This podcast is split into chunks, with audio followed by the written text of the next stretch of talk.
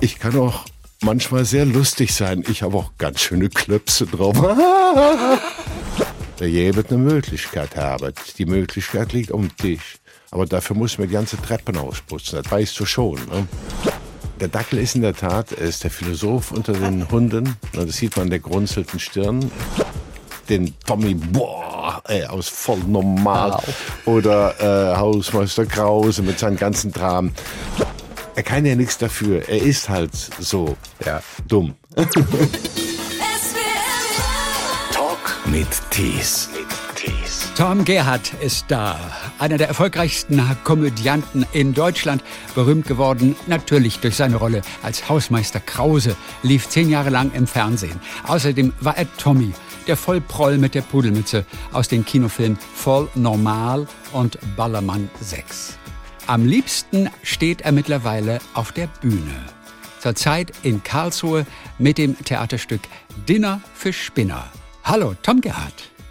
Guten Tag, guten Tag, auf das Herzlichste begrüßt. Ist es ein bisschen früh für dich?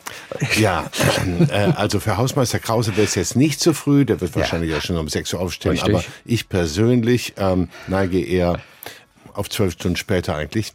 Nein, das ist übertrieben. Aber eigentlich komme ich erst nachmittags in die Gänge. Aber ich kann mich auch mal zusammenreißen für so ein hervorragendes ja. Interview. Ich weiß auch nicht, das ergibt sich dadurch, dass man abends spielt, auch wenn es eigentlich nur der Krause ist, der so sicher, sicher, ne?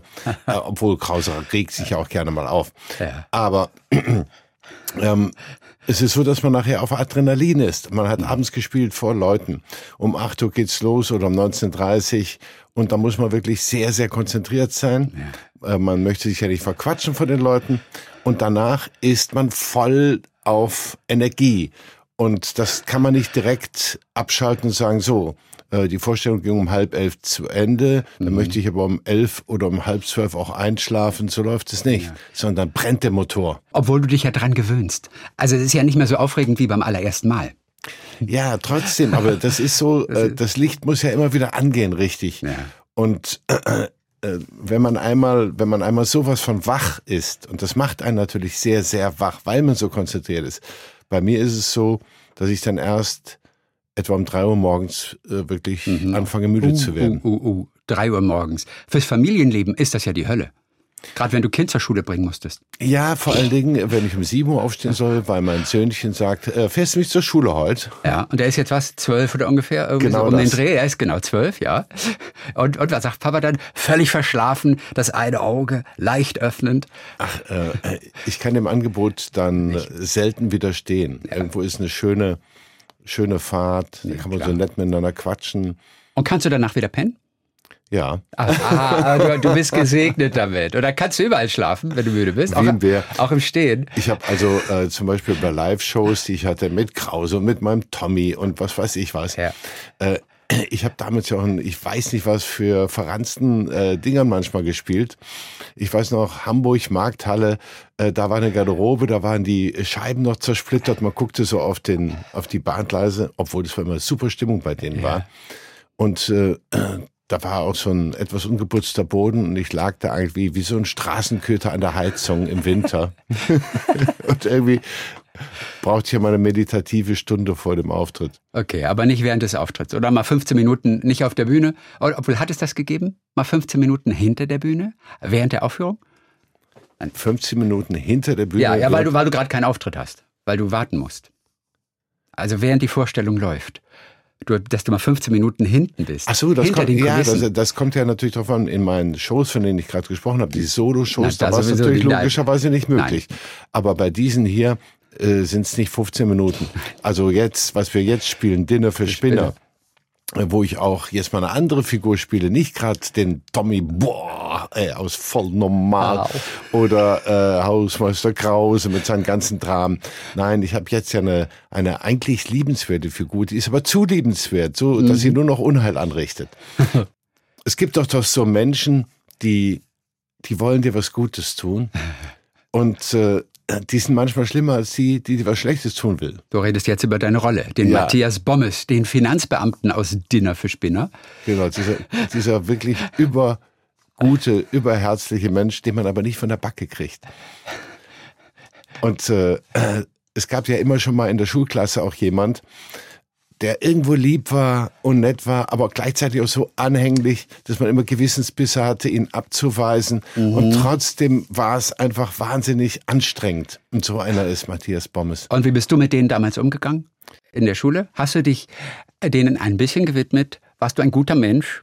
Ein bisschen habe ich mich schon gewidmet. Äh, ich habe es nur nicht jetzt zu weit kommen lassen, weil äh, es gibt dann noch welche, die die vereinnahmen. Und genauso einen spiele ich jetzt. Ein, äh, der dir dein ganzes Leben verbessern will und der möchte dir, ich weiß nicht wie, helfen an jeder Stelle. Ja. Und in Wirklichkeit baut er dir eigentlich, ohne es zu wollen, äh, schreckliche, schreckliche Gruben, in ja. die du fällst. Wie zum Beispiel? Also wir können vielleicht kurz mal sagen, in diesem Stück geht es erstmal um einen, einen Verleger, äh, ja, der so ein böses Spiel sich ausgedacht hat. Da wird immer einer eingeladen zum Abendessen und der wird aber vorgeführt. Ja? Ähm, das ist äh, der Idiot sozusagen, der eingeladen wird, dann verarscht wird, aber er darf es nicht merken. Das ist so das Spiel. Ne? Und du bist dieser Eingeladene, der Matthias Bommes, Finanzbeamter. Er ist natürlich nur ein ganz kleines Licht. Äh, er ist nur ein ganz kleines Licht im Finanzamt. Logischerweise. Aber der Bommes ist ein Typ, der macht dir Spaß, oder? Also vom, vom Dialekt erstmal, wie hast du den angelegt? Man möchte ja jetzt nicht ähnlich klingen wie der Hausmeister Krause. Auch nicht irgendwie mit dem Tommy. Man muss ja was Eigenes finden. Wie hast du es gemacht bei Matthias Bommes? Matthias Bommes, äh, ja, ich sag mal, wie würde der reden? Er würde sagen, Hallo, Herr Küsenberg. Ähm, entschuldigen Sie, ich bin ein wenig zu spät. Ich komme direkt vom Finanzamt. Äh, ähm, so redet er also immer sehr so mh, hm, höflich. Aber er kann auch albern werden. Er sagt mal, Sie müssen jetzt bitte entschuldigen, dass ich nur über so traurige Sachen wie mit meiner Frau gesprochen habe. Aber ich kann auch manchmal sehr lustig sein. Ich habe auch ganz schöne Klöpse drauf. Der Matthias Bommes. Ja, er ist ein spezieller Typ. Also er ist so eine arme Wurst vor allem. Ne? Er ist eine er richtig eine, arme Wurst. Er ist eine arme. Ähm, und äh, er kann auch über ganz dämliche Sachen lachen, ne, weil er so, er hat was Kindliches. Ne? Ja. Wenn der Verleger sagt, können Sie mir dann bitte mal ein äh, klar dahin, weil er hat einen Hexenschuss, kann sich ja. nicht bewegen und sagt, können Sie mir eine Flasche Whisky holen, da ein Glas und sagt, ja, ja, äh, ohne Gläser geht's ja nicht. Wie sage ich immer, ohne Glas kein Spaß. also irgendwie auch schrecklich, ne? Ja. Ähm, äh, irgendwo schrecklich. Und dieser Matthias Bommes, der erinnert einen, und ich glaube auch, dass es das ist, was die Leute äh, manchmal fesselt. Ich habe versucht, wirklich einen, einen lebenden Menschen aus ihm zu machen. Jemand, den es gibt, der mhm. wirklich auch unter uns lebt und er ist die arme Wurst, die man irgendwo bemitleidet, die man auch gerne ja. hat. Und äh, deswegen sind, gehen die Leute auch richtig mit, weil sie spüren das, das den gibt es. Das ja. war mir immer wichtig. Bei Hausmeister Krause auch so viel Unsinn der auch anstellt und natürlich auch irgendwo eine Karikatur ist, ne? eine derb gezeichnete, genau wie Tommy. Mhm. Aber man spürt, das kommt wirklich aus dem Leben heraus. Und darum ist die Identifikation der Zuschauer auch damit groß, weil sie die annehmen wie lebende Menschen, sich mit ihnen verbünden oder wie auch immer. Ja. Kennst du jemanden, der aus Streichhölzern wie Matthias Bommes äh, diese ganzen Dinge baut? Ich weiß, was baut er? Taj Mahal, Eiffelturm. Also was, das ist ein sehr spezielles Hobby. Das sind sehr spezielle Menschen oder kennst ja, du sie jemanden? Äh, um ehrlich zu sein, in die äh, Streichholzszene bin ich jetzt nur sehr bedingt angetreten. Was nicht mal zur Vorbereitung deiner Rolle? Müsste ich ja eigentlich, ne? schon. Weißt du? Aber ähm, der Verleger ist natürlich eigentlich sehr zynisch, ja. sehr bösartig, der sich einen Spaß macht daraus, äh, solche Leute vorzuführen. Natürlich. Und dafür wird er natürlich bestraft. Das mag das Publikum. Genau. Er hat's verdient. Oh ja. Und Bommes äh, gibt's ihm richtig schön um die Ohren, ohne es zu wollen. Der ist so ein umgedrehter Mephisto. Mephisto hieß es doch mal, ich bin die Kraft, die stets das äh, böse, böse will, und, nee, das und Gute will und Böses schafft. Nee. Und der Bommes ja, ja, nee, der das Gute, Gute. schafft, der Mephisto, ohne es zu wollen. Ja. Und der Bommes ist der Typ, äh, ich bin die Kraft, die stets das Gute will und stets das Schrecken schafft. Wann hast du dich das letzte Mal lustig gemacht über einen anderen Menschen und hattest dann ein schlechtes Gewissen? Denn das kennen wir ja alle, ne? Wenn oh, ähm, lass mich überlegen. Ich darf keine Namen nennen. Doch, darfst du. Dann würde ja alles rauskommen. ja. eigentlich relativ selten, naja gut, jeder macht das mal. Jeder, definitiv, definitiv. Wenn irgendeiner sich äh, seltsam benommen hat, dann äh, geht man mit dem anderen oder mit einer anderen, äh, geht man äh, geht man meinetwegen so einen Abend durch und sagt, mein Gott, was war der drauf oder was war die drauf, was hat die für einen Quatsch gelabert und so. Oder, oder es reicht ja schon, machen. dass jemand anders angezogen ist oder eine komische Frisur hat. Das reicht ja schon. Und im Nachhinein denkt man doch immer, also jeder soll doch so sein, wie er will. Das ist doch auch eigentlich meine Maxime. Und trotzdem in dieser ersten Reaktion macht man sich irgendwie ein bisschen lustig. Ne? Also man ist da nicht frei von. Oder gehört, gehört zum Normalleben dazu. dazu. Ein, ein bisschen... Äh, auch jemand durch den Kakao zu ziehen und so weiter. Das ist alles vollkommen okay, wenn es seine Grenzen hat. Ja. Ähm, nur die Figur des Bösen hier in diesem Stück von Francis Weber ist natürlich ein wirklicher Zyniker. Und er kommt, er hat dann geschrieben mal oder im Interview beantwortet, er ist angeregt worden dadurch, durch äh, jemand, der das tatsächlich in der Art gemacht hat. Und der mhm. kam aus dem Rock'n'Roll äh, Business, was weiß ich, irgendein Promoter. Das passt absolut. Das passt absolut. Drecksbusiness. Ja, weil das sind auch, sie sind nach vorne ja immer so, hey, wir sind für den Peace in the World und yeah. wir sind, äh, äh, wir stehen da zusammen, wir sind alle, na, solange ihr kommt, die Tickets kauft, aber es ist eigentlich insgesamt ein sehr zynisches Geschäft eher. Also, wir freuen uns hier mit Tom Gerhardt, begrüßen wir den ehemaligen Lokalreporter der Kölnischen Rundschau, die Kölnische Rundschau. Ja, ja, ja. Oh, lange ist es her. Aber du hast Journalismus im Blut. Naja, ich war ein lausiger Journalist. Ich gebe es zu. Ich war wirklich lausig. Ich kam, ich war wirklich ein verbummelter Student. Ich habe erst mal, äh, ich habe erst mal ähm, gewählt als Studienfächer Deutsch, Philosophie. Gut, Philosophie verlangt dann durchaus was ab. In Deutsch ging es eigentlich so weiter, in Germanistik so ähnlich wie auf der Schule, wo man Finger gehob äh, und dann irgendwie seine Meinung kundtat über irgendwas von äh, was Fontane geschrieben hat oder der Johann Wolfgang, keine Ahnung. Da sah ich keine große Veränderung. Und ich habe ich hab also äh, erstmal ein Studium mir ausgewählt, wo ich viel Zeit hatte nebenher. Damals, das waren die 80er, da hat man gedacht, also Leute, äh, Geld, Wohnung, das, das hat man sowieso. Der Rest ja. ist irgendwie, ja. das waren die goldenen Jahre, da hat sich keiner Gedanken drüber gemacht oder ja. nur die Vernünftigen, ich war keiner. Ja, aber Zeit wofür? Also Zeit dafür, Unsinn zu machen, äh, Unsinn. auszugehen, Party. Bierchen trinken zu gehen. Ja, okay, gut. Und, äh, und in, in, in dieser Zeit, äh, da wurde ich irgendwann mal übelst dadurch geweckt, dass man BAföG aufhörte. und plötzlich, äh, gut, da habe ich noch so ein paar Stadtführungen gemacht in Köln. Ich war Ach, Stadtführer. Nee. Doch, doch, doch. Äh, ich habe die Leute in den Dom geführt. Ähm, ich habe sie äh, zum 4711-Haus gebracht. Ich bin auf der anderen Rheinseite, von dem man einen schönen, schönen Blick auf das mhm. Panorama hat. Ja. Alles, was schön ist in Köln, ist am Rhein. Ansonsten ja. äh, mhm. waren wir zu 92 Prozent ausgebombt nach dem Krieg und das wurde sehr schnell wieder hochgezogen. Ja. Also sieht der Rest nicht so lieblich aus. Ja, sag mir was Interessantes über das 42 Hochhaus, über äh, Kölschwasser. 47, äh, 42 sage ich, wie komme ich auf 42? Weil 42 ist die Antwort auf alles. Ja. Deswegen komme ich drauf. 42 ist die Antwort 47, auf alles. 11. Oh, da, das weiß ich noch. Ich habe fast alles vergessen, aber das noch. Ähm, die Franzosen, über die wir eben gesprochen haben, ja. waren ja auch mal, äh, während Napoleon, waren die ja auch mal äh, in der Stadt und haben auch Köln besetzt. Und äh, weil sie die deutschen ähm, Straßennamen, für die ein bisschen schwierig waren, haben sie die Häuser einfach nummeriert, ja. zumindest in der Innenstadt. Mhm, ja. Zumindest ist das eine der Erklärungen. Und da bekam dieses Haus, das bekam dann wirklich die Nummer 4711.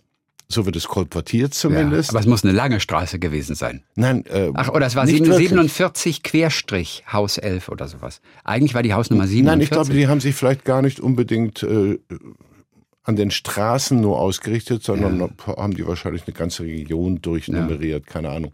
Das machen auch die Japaner, glaube ich, in Tokio. Da sind die Häuser, je nachdem, wie sie gebaut werden, da sind die Zahlen nicht nebeneinander. Das ist die Hölle für den Briefträger. Die kriegen irgendwelche Nummern, aber die sind nicht nebeneinander, die haben kein System. Das ist die Hölle. Da ist Köln wahrscheinlich noch geordnet dagegen. Ja, und, und, und in dieser Zeit waren auch in der Zeit der Französischen Revolution und danach äh, äh, Napoleon war jetzt ja nicht mehr genau diese Zeit, aber trotzdem. Ja. Trotzdem äh, wurde der Dom dadurch zweckentfremdet, dass da Gäule reingestellt wurden. was natürlich für die ganz frommen Leute wahrscheinlich ganz entsetzlich war. Ja. War ja auch nicht so schön für den Boden, sage ich mal. Äh, Wenn es wenigstens eine heilige Kuh gewesen wäre, weißt du? Irgendwie so. Also ich weiß noch, als ich Stadtführer war und noch kein Schauspieler, weiß ich noch. Und ich weiß eins noch von meinen Stadtführerzeiten. Der Dom, der Grundstein wurde gelegt, 1248. Aber die Domtürme, die man jetzt überall sieht, wenn man mhm. an Köln denkt, die wurden erst 1880 äh, unter den Preußen wurden die als nationales okay. äh, Denkmal sozusagen hochgezogen. All das habe ich, äh, bevor ich in das Schauspielfach gewechselt bin. Ja. Obwohl ich bin ja gar kein richtiger Schauspieler. Nee. Ein Komödiant ist was anderes. Bei mir kam das her, wir haben die Leute immer zum Lachen gebracht. Mein Kumpel Konrad Kopper und ich. Also während des Studiums schon? Vor während dem des Studium Studiums? Nee, während des Studiums. Während des Studiums, wir waren so ein Duo, die, die einfach immer so, so ein paar Gags gemacht haben die haben manchmal die anderen Leute interessiert, ja. meistens nur uns selber. In der Klasse schon? Zusammen? In der, auf der Schule? Auf der Schule ging's so, ja. Ging, aber so richtig los ging das in der Uni. Ja. Und dann haben wir eigentlich nur aus Spaß nebenher mal äh, so ein Halbstunden-Programm gemacht. Das war vollkommen dilettantisch und amateurhaft. Aber fürs Audimax? Nee, das war einfach nur so vor Freunden, Freunden von Freunden und Freunden von Freunden von Freunden. Und da die Leute das Geil. aber sehr, sehr amüsiert hatte, ja haben wir da weitergemacht. Dann haben wir an der Studiobühne in Köln ein Stück gemacht. Äh, das hat direkt für Wirbel gesorgt. Äh, die Studiobühne war zu der Zeit ganz der gesellschaftlichen Revolution verschrieben und alles, was nicht der Revolution diente, ja. Äh, das war das war natürlich dann kontrarevolutionär. Wir waren eindeutig kontrarevolutionär, weil wir äh, halt es wagten auch über eine ein paar der Erzeugnisse der progressiven Bewegung uns auch zu amüsieren. Ja, wie zum Beispiel? Und das ist ja es war immer so, man hat über die rechte Witzen gemacht mhm. und man hat es, und wir haben es gewagt, aber auch über die linken Witze zu machen. Die sind viel empfindlicher.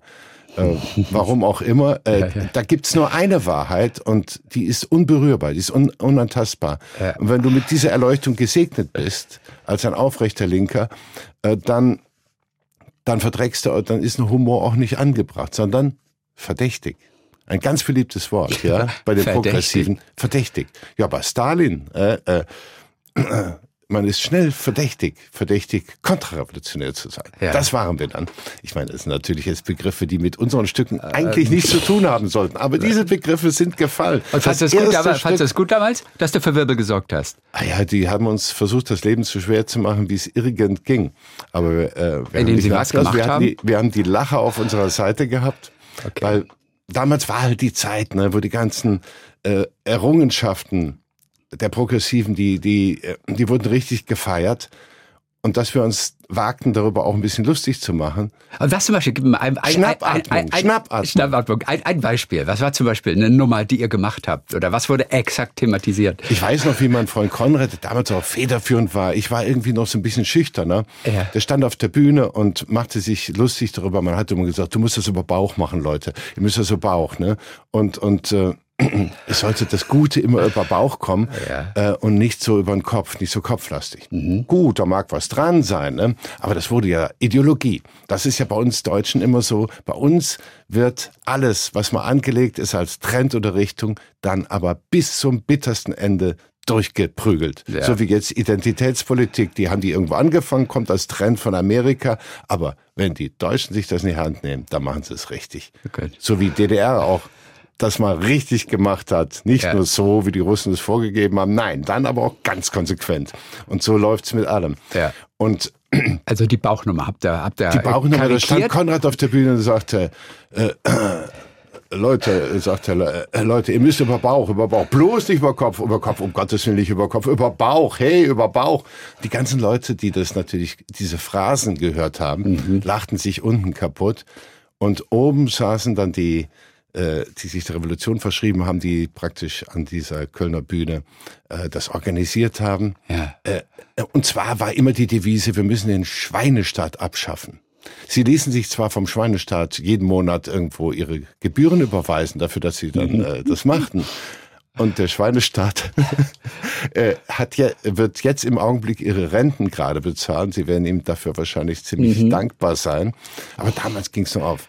Wir haben nicht Zeit an Zeit mit ihnen versucht, den Schweinestaat abzuschaffen. Nein, wir haben uns lustig gemacht. Wir mhm. haben, ähm, wir haben das noch durch den Kakao gezogen und das, das war zu viel. Ne? Brauchtest du Selbstbewusstsein dafür, um das zu machen? Oh Mann, ähm, damals bin ich einfach so reingeschlittert. Ja. Man muss ja vorstell sich vorstellen, wir haben das ja nicht gemacht, um davon zu leben. Das war nee. für uns ja so äh, Entertainment. Dann war es auch ein guter Grund, um mit der ganzen Theatergruppe nachher ein Trinken zu gehen. Äh, das dauerte viel länger als die Proben. Das war einfach so ein ausgeweiteter Spaß. Aber du warst kein schüchterner Typ, oder? Ich war als Kind war ich eher schüchtern. Mhm.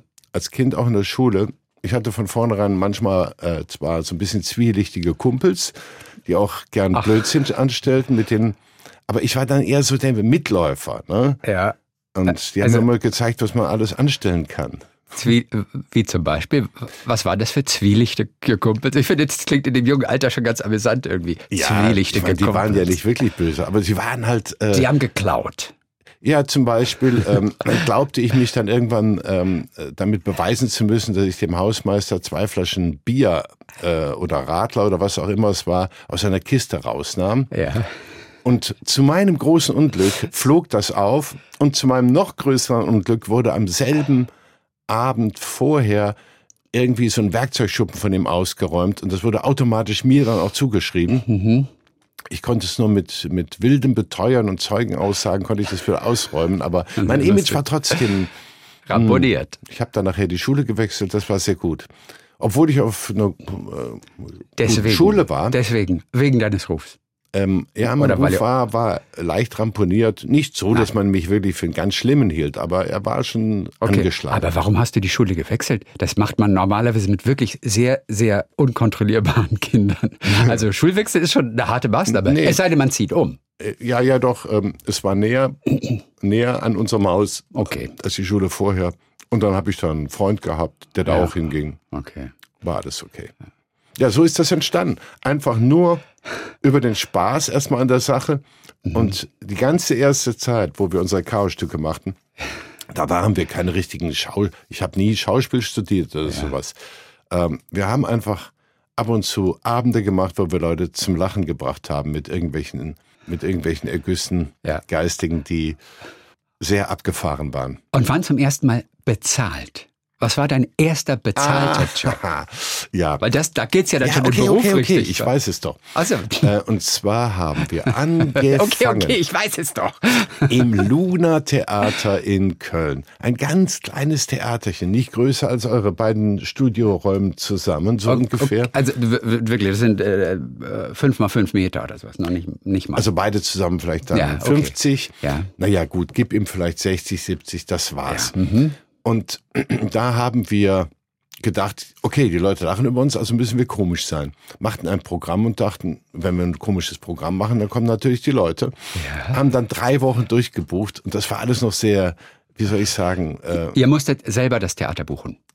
Ihr wurdet nicht von einem Veranstalter nein, sozusagen angemietet? Nein, nein, wir sind dahin ganz okay. einfach und haben gesagt, hey, wir haben ein Stück und äh, das war alles sehr, wie soll ich sagen, sehr locker. Okay. Ich weiß noch, der Chef, der Gerd, äh, mit seiner Frau. Er hat's geleitet damals und hat gesagt, ja klar, okay, dann kommt. Ne? Und dann haben wir ein bisschen erzählt. Mein Bruder hat's Plakat gemalt, ja. Meine Schwester hat's verklebt irgendwo ja. in der Stadt.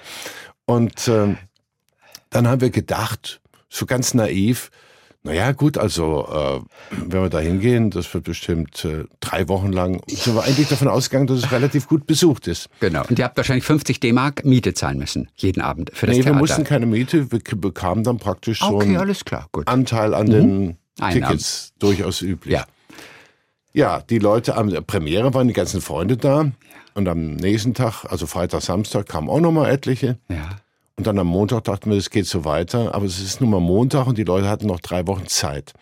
Was passierte? Wir spielten vor plötzlich 16 und nicht 60 Leuten. Ja. 60 hieß bei uns natürlich, das war ja schon ein ja. Riesenerfolg. Und äh, dann hörst du deine Worte wieder hallen von den Wänden. und die Leute trauen sich noch gar nicht so recht zu lachen, weil sie denken, ich bin der Einzige, der jetzt loslacht. Recht stimmt. Und dort lernst du aber wunderbar, ob dir irgendwas gelungen ist oder nicht, ob es unwiderstehlich ist für den mhm. Zuschauer oder nicht. Da merkst du auch das, was unwiderstehlich komisch ist oder nicht. Ne? Und viel ist, viel fällt auch unter die Rubrik oder nicht. Und ja. War das sehr frustrierend? Und es kam wahrscheinlich nach zwei Wochen nur noch wir, wir fanden fünf es erstmal wirklich sehr ungerecht. Ungerecht. Wir waren dann allerdings erfreut, als wir merkten, dass es am Wochenende, es war immer so die ganze Woche, Montag, Dienstag, Mittwoch, Donnerstag, waren so um die zwischen Mindestzahl war drei Besucher in der Woche die Höchstzahl war vielleicht mal 22. Okay. So, da haben wir uns immer durchgekämpft und am Wochenende aber füllte es sich. Und dann kam der große Triumph. Wir waren drei Wochen da, beendeten mit dem Wochenende. Ein völlig aufgeregter Theaterleiter kam plötzlich, zu, völlig aufgelöst kam äh, zu uns. Ich weiß nicht, ich, ich weiß nicht, wo ich die Leute hinsetzen soll. Ich, ich, ich weiß nicht, wir haben einfach nicht mehr Platz. Ich weiß nicht, wie, wie machen wir das denn jetzt? Ähm, und seine Frau ordnete schon alles und es war die helle Aufregung. Wir waren am letzten Wochenende voll ausverkauft und es wollten noch etliche mehr Leute rein. Mhm. Und das war eine, das war natürlich, wir sind mit einem Sieg gegangen, mit einem gefühlten ja. Sieg. Und die Leute haben sich totgelacht. Und ich ging in meinen Kiosk. Ich wohnte damals noch in einer Dachmansarde mit einer, äh, mit einer Kohleheiz, mit so einem Kohleofen. Ja. Ich habe noch die Klütten, so sagte man, die Klütten von unten vom Keller raufgetragen, um oben zu heizen. Ich war ein richtiger verlauster, verbummelter Student. Und da ging ich zum Kiosk, um mir irgendwas zu holen. Die Verkäuferin sagte, nee, ich war bei dem Theater gewesen. Ne? Ich komme ja aus Köln, wie man jetzt hört, ja. Und sagte, ich habe gelacht, mir ist die Schminke der Back runtergelaufen. genau das wollte ich hören. Und ah, ähm, herrlich. Das waren die Sachen, die haben Mut gemacht. Ja. Und da hat man gesagt, ach Mensch, da haben viele Leute Spaß dran, das machen wir weiter. Aber es war für uns immer Hobby eigentlich. Und wann wurde es Beruf? Erst mit dem Hausmeister Krause, der dich dein ganzes Leben lang begleiten wird, nach, ich glaube, 80 Folgen, 10 Jahren Fernsehserie, den du aber erstmal auf der Bühne auch gespielt hast. Ne? Also er hat erstmal auf der die Bühne allererste entwickelt. Figur. Den habe ich im Hobbyraum meiner Eltern, im alten Elternhaus, habe ich den erfunden. Und zwar, wir haben, du hast mich eben vorgestellt als äh, von der Kölnischen Rundschau. Äh, da habe ich für die Rundschau Leverkusen Vorortberichte geschrieben und kam durch, ähm, was weiß ich, 100-jährige Jubiläum des, Dac äh, des Kegelclubs so, ja. kam aber auch zu einem Dackelclub. Man Dackelclub. weiß schon, was ich damit jetzt sagen will. Der Hausmeister ist berühmt für seinen, für seinen Dackel, für Bodo und so, also ist Kult. Mhm. Also was ich nicht an Zeilenhonorar bekommen habe, damals 30 Pfennig für eine Zeile. Das habe ich dann natürlich äh, zurückbekommen über den Dackelkult. Ja?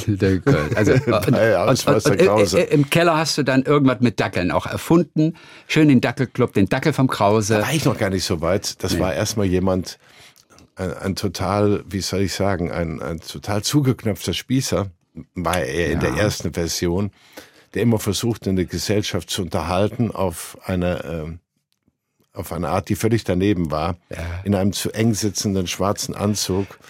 Und äh, die, da haben sich vor allen Dingen Studenten darüber totgelacht, weil das war das Feindbild. Ne? Ja. Hattest du die Sprache schon gefunden? Die, die Sprache vom Hausmeister Krause? Ja, ungefähr, würde ich sagen, schon. Ja. Ungefähr war es da schon. Das war der erste Stoß. Und auf den Spaßprogrammen, die wir hatten, oder auf der Bühne, äh, ist die Figur sofort total eingeschlagen. Von Anfang an? Von Anfang an. Die, ja. äh, die, die sind von Anfang an, weil, weil er eben auch so ein Typ war, den kannte man aus dem Leben und er war irgendwo schrecklich, aber auch irgendwo war auch noch ganz nett dabei oder nicht nett, aber irgendwo so, dass man sich seiner Menschlichkeit nicht entziehen konnte. Mhm. Das ist Hausmeister Krause. Er macht, ist ja eigentlich ein Arsch, auf Deutsch gesagt. Ne? Mhm. Er buckelt nach oben, er tritt nach unten, er, er zettelt Intrigen an in seinem Dackelclub. Er macht viele schlimme Sachen, beachtet seine Familie nur, ähm, ich sag mal, vom Wegschauen, während sich seine Liebe groß auf den guten Hund richtet, auf den Dackel. Aber man verzeiht ihm viel, weil er so ein Verlierer ist, ein sentimentaler, großer Loser. Äh, und mhm. sagt, ja, er kann ja nichts dafür, er ist halt so. Ja. Dumm.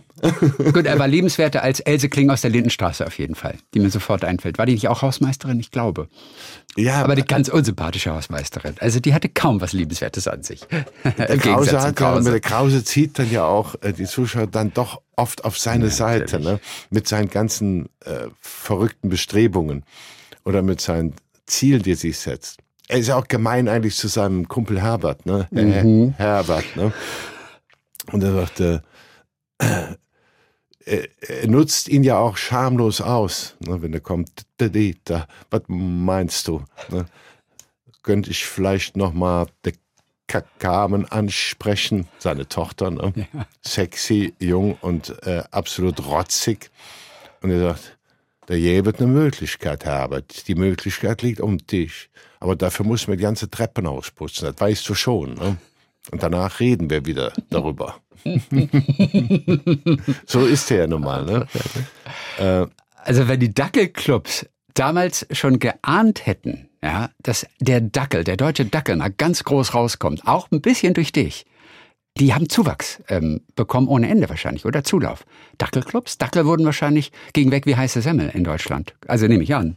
Ähm, oder das habe ich nicht so genau nachvollzogen, aber eines weiß ich, ganz viele Dackelclubs haben sich einen Spaß draus gemacht, natürlich aus dem Schlachthof.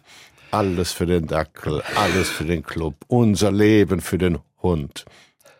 Hund, kommt dann immer der Herbert danach.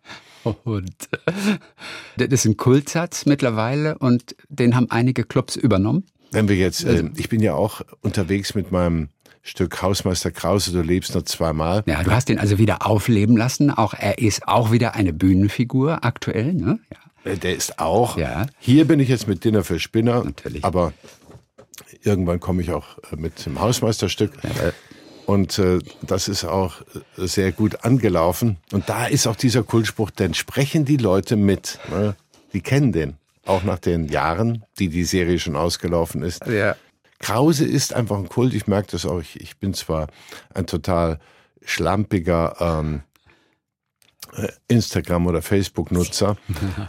Äh, und darum habe ich auch nur so ein kleines Konto und ich pflege das auch alles nicht richtig. Aber wenn Krause kommt, äh, sind direkt fünfmal so viel oder zehnmal so viele ja. Äh, Leute, ja. die sich damit beschäftigen. Aber nicht alle Dackelbesitzer waren so glücklich damit, gell? Denn der Dackel wurde dargestellt als das Haustier für den Oberspießer. Oder was hast du an Reaktionen da gehört? Denn das fanden eigentlich nicht alle so richtig gut. Ja, also ich weiß nicht ich glaube, das haben so bierernst die Leute selten angenommen, ja, okay. weil das natürlich ja, es ist Ko Komödie. Man, man, man nimmt das dann nicht unbedingt als Angriff auf sich auf. Also höchstens ganz verbissene Charaktere. Es war nur der eine Bodo, oder? Es gab wirklich nur den einen Hund, der am durch die Ga Ach wirklich, es gab schon mehrere Bodos. Ja, ihr müsst ja denken, wir haben die Serie ist gelaufen über Zehn Jahre, oder? Über elf. zehn Jahre, wenn nicht sogar elf Jahre. Ja, 99 bis 2010, glaube ich. Mhm. Bis, und, und 2011, 2012 wurde auch noch gesendet, aber das waren dann Wiederholungen. Ja. Und ein Dackel, ja gut, wann könntest du ihn zum ersten Mal einsetzen? Vielleicht mit, mit äh, zwei Jahren. Wenn die ganz jung sind, sind sie ja noch, ähm, noch sehr unruhig. Ne? Ja, ja. Und irgendwann werden sie halt schwach. Und so ging das bei unserem auch. Der gute Bodo, der Erste, ja. Bodo der Erste, ist irgendwann nicht mehr aufs Sofa draufgekommen im Sprung. Ne? Und da musste er dann ins Rentenalter gehen. Und es kam dann einer nach, der dann auch wirklich Bodo getauft wurde. Schon extra. Und es hieß immer, es gibt nur diesen einen tatsächlich. Im Gegensatz zu Lassie zum Beispiel, weißt du, wo immer wieder ein anderer Collie her musste oder ich weiß gar nicht, was haben wir noch für Tiere. Und da hieß es, aber beim Krause, der Bodo war immer der gleiche über all die Jahre. Der Bodo, muss man dazu sagen, hat, der Bodo 1 hat wirklich sehr lange durchgehalten. Okay. Also der hat, ähm, ich weiß nicht wie viele Staffeln, ich glaube sieben Staffeln hat er, glaube ich, durchgehalten. Okay, immerhin. Vielleicht stammte dieser Artikel aus der Zeit von Staffel 7. Ja, möglicherweise, äh, möglicherweise, ja, um das mal richtig zu stellen hier. Und dann gab es aber Bodo 2 und ja, das Bodo war 3, 4. wesentlich jüngerer. Ja. Äh, ich glaube, warte mal, Bodo 1, Bodo 2. Gab es eigentlich noch Bodo 3? Ich kann es jetzt gar nicht mehr sagen. Ja. Äh, auf jeden Fall gab es mal. Mhm. Ach, witzig. Und Dackel haben ja aber auch sehr ihren eigenen Kopf, oder? Wie schwierig ist das manchmal, mit einem Dackel zu drehen? Oh, äh, der Dackel ist in der Tat, er ist der Philosoph unter den Hunden. Das sieht man an der grunzelten Stirn. Er ist eigenwillig. Ja. Und wie das bei Philosophen so üblich ist.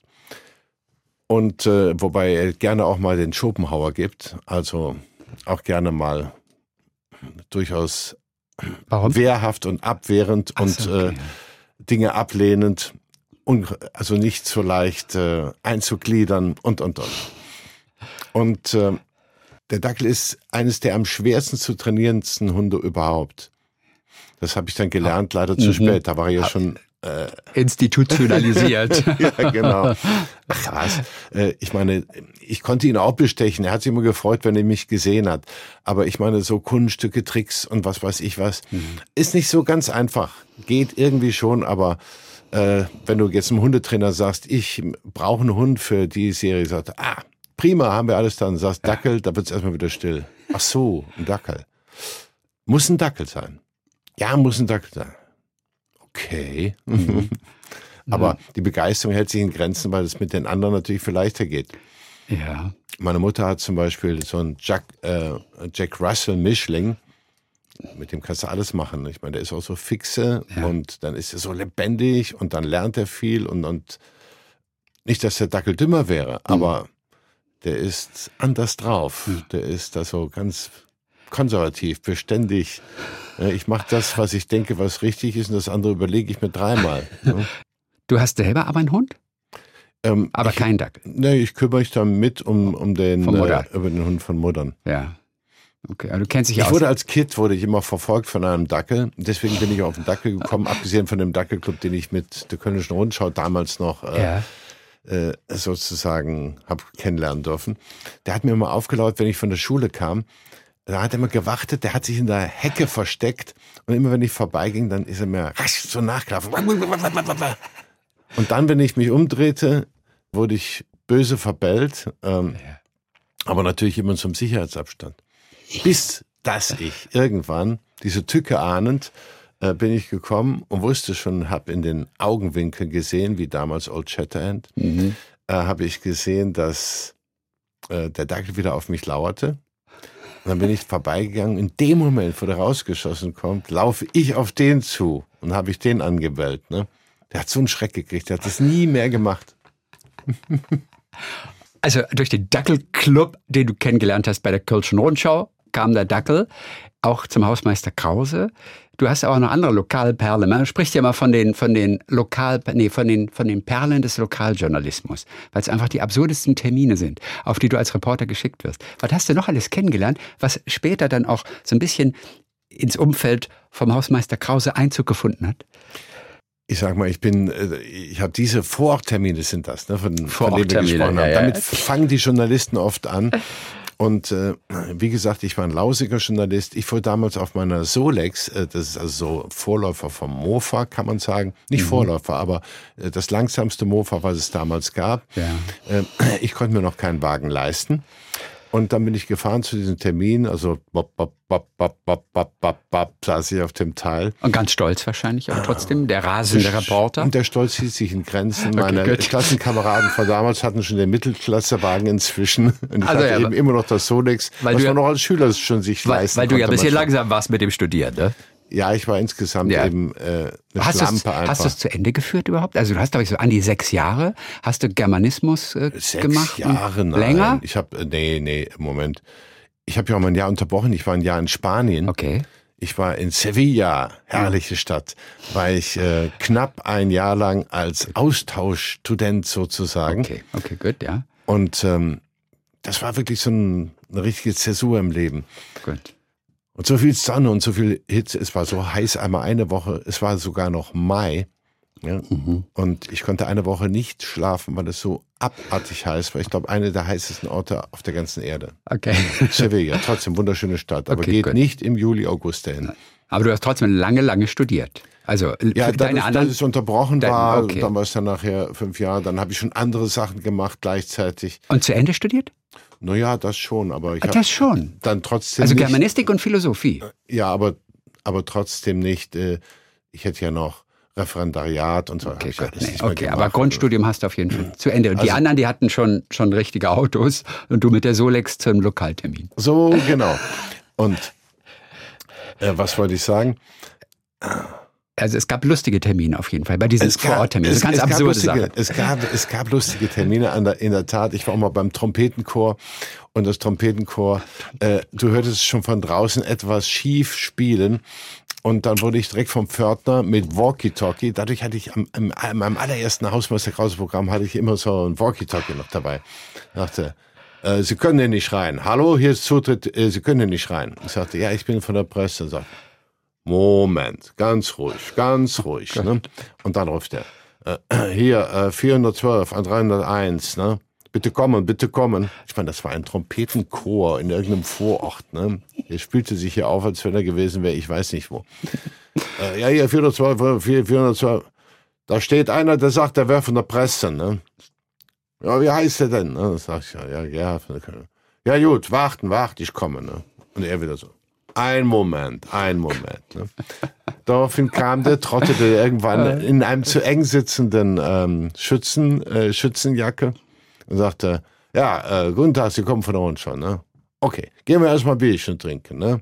Ich gebe Ihnen dann aus. Aber dann schreiben Sie auch was Schönes, ne? Und hast du dann gemacht? Ein Trompetenchor. Was ist äh, Trompetenchor? Warum heißt das Trompetenchor? Ach ja, die, äh, die, die, haben einfach, ähm, da waren halt 20 Leute, die Trompete gespielt haben. Und wie klingt das? Ähm, manche Sachen klangen ganz mhm. manierlich. Ja. Und dann sah ich aber auch irgendwo so einen armen, dicken Jungen, der auch in zu eng sitzenden Schützenjacke gesteckt wurde. Äh, der ist, äh, der da irgendwie ganz verloren in der Gegend herumstand und schon so traurig aussah. Da habe ich gedacht, naja, äh, vielleicht kommt es jetzt ja bald in die Jahre, wo das gegen eine schwarze Lederjacke austauscht, auch wenn die Eltern dann weinen. Aber sei es drum. Es war auf jeden Fall. Man lernt einiges. Nur Geld habe ich wenig verdient damit. Okay, mit den 30 Pfennig pro Zeile. Welche Requisite vom Hausmeister Krause hast du bei dir zu Hause in der Wohnung stehen? Äh, auf jeden Fall habe ich natürlich den Hut, klar. Mhm. Obwohl, das ist ja eigentlich Kostüm, nicht Requisite. Der Hausmeister Kittel, der muss auch immer da sein, immer einsatzbereit sein. Mhm. Äh, dann habe ich noch. Auch zu Hause bei dir. Also du hast den. Also halt für die Arbeit auf der Bühne dann später. Also, oder auch aus purer Nostalgie. Den muss ich einfach haben, ja. weil, ähm, ja klar. Und dann habe ich dann noch äh, Bodo. Äh, ich habe Bodo sozusagen. Was ist das? Keramik, Ton oder auf jeden Fall. Dackel. Ja, ein Dackel. Keramikdackel. Keramik Meißner, echtes Meißner Porzellan. Ja, aber in Originalgröße sozusagen. Ja. Und dann habe ich natürlich, ich bekam immer wieder von Fans, auch heute noch, äh, Sachen, die inspiriert wurden dadurch. Also zum Beispiel habe ich bekommen aus Australien, habe ich bekommen ein, äh, ein T-Shirt mit dem Namen des australischen Dackelclubs.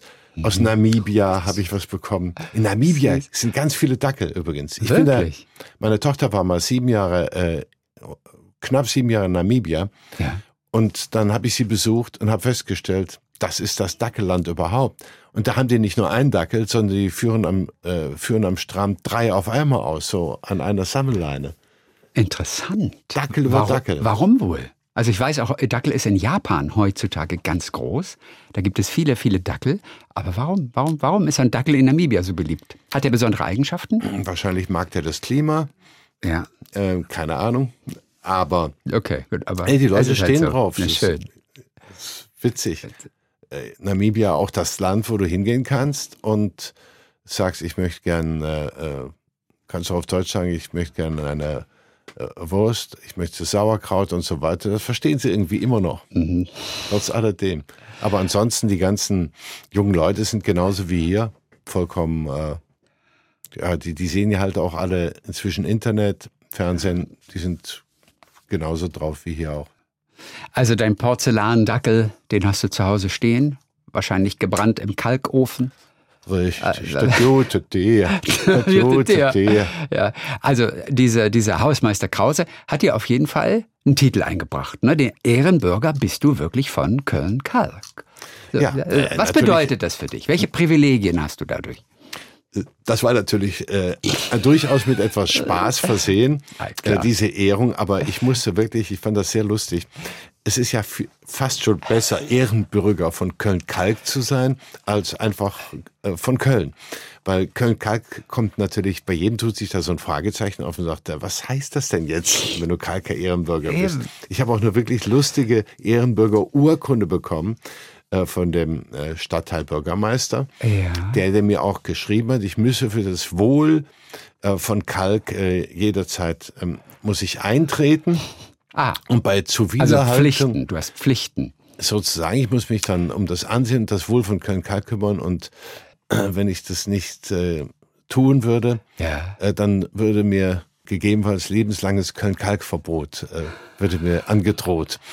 Kalkverbot das ist das Zitat aus äh, voll normal, ne? Äh, Kalkverbot. Kalkverbot. Da, ich heute noch, wenn ich durch die Straßen laufe, da Was ist die Szene aus voll normal, wo das auftaucht? Ja, da ist ein, ein Loddel, also eigentlich so ein, ein, äh, ein richtig stämmiger äh, Loddel, zuhält halt einfach, mit dem Tommy aneinander geraten ist, weil ihm den Auspuff abmontiert hat, weil er Auspuffe sammelt. Und äh, legendär sozusagen die Nummer. Da sagt er, gibt ihm eine Anweisung und sagt, pass auf. Als der wieder ängstlich auftaucht mit dem Auspuff, als er gehört hat, wem er es geklaut hat, sagt, der, sagt ihm nur, äh, sagt er, rausgehen, dran montieren. Mehr hat er nicht für den, für den Tommy zu sagen. Tommy mit der Pudelmütze. Und dann aber wird er durch irgendwas abgelenkt und er macht's nicht. Ach, der wollte noch eine, eine Kiste Ramsdorfer Kölsch haben. Ja. Und zwar bis dann und dann und dorthin. Ne? Keine Flasche weniger und so weiter.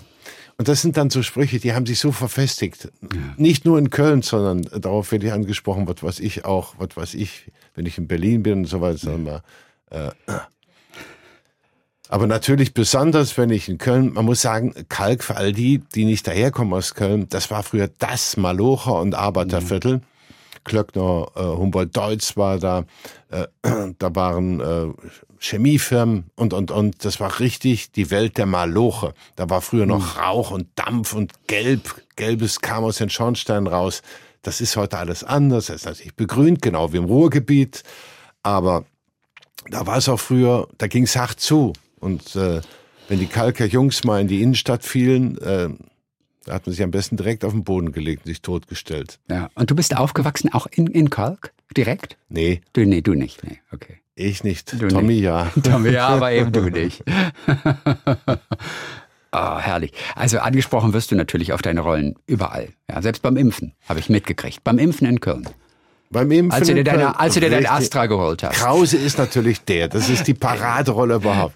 Und weil du die Figuren natürlich alle auch so authentisch spielst, denken die Leute natürlich auch immer, du bist im echten Leben. So ist ja klar, das kommt ja die ganze Zeit unter. Hey, ich bin aber nein, toll. Ich habe so doof angestellt, anstatt dass ich ein äh, schöner Pirat bin oder dass ich äh, ein was weiß ich, ein äh, großer Liebhaber bin genau, oder ein Mann voller Macht. Nein, was schreibe ich mir auf den Leib? Hausmeister Krause asexuell, boshaft, niederträchtig. Ja. äh, äh, dann Vollpoll Tommy, auch immer schön hässlich Kleidung mit einem rostigen Auswurf, einer Pudelmütze auf den Kopf. Und jetzt die Krönung fast schon ist Matthias Bommes. Dagegen sind die anderen zwei wirklich noch totale Abräumer.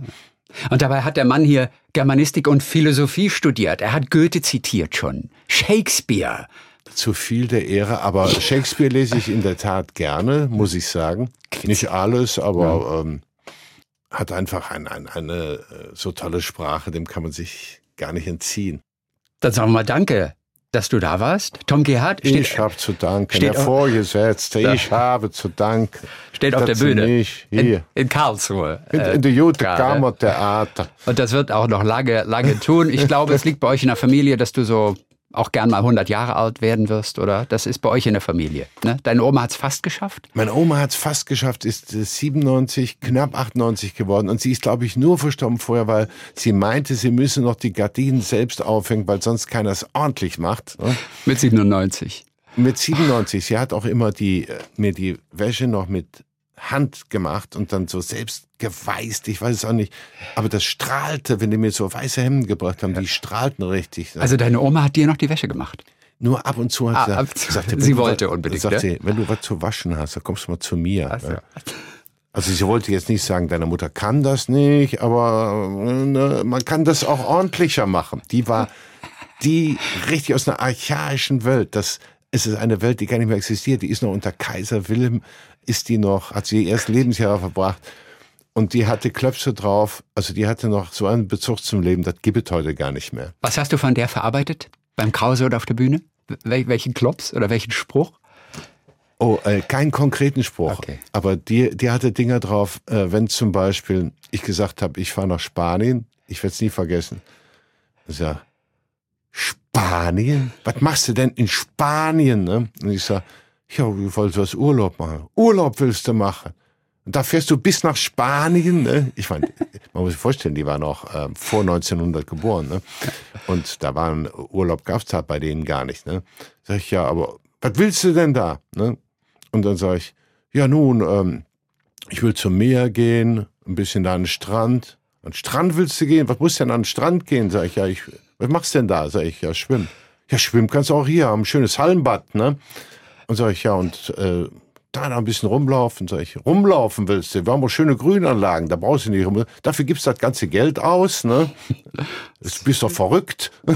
Also sie ist nie rausgekommen auch, oder habt ihr sie mal mitgenommen nach Spanien? Weil sie, sie kommt noch aus einer Zeit, wo es nicht üblich war, ja, mit dem Flugzeug nach Spanien zu fahren. Für die Spanien, der, der ist verrückt geworden. Aber ist sie mal geflogen?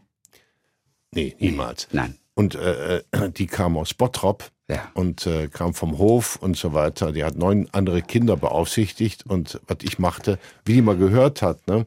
Ich weiß noch mal, wie, wie zum ersten Mal rauskam, dass ich so Bühne machte. Die guckte mich so an, sagt, also du bist da jetzt immer im Theater. Ich sag, ja, ja, Oma, das Spiel.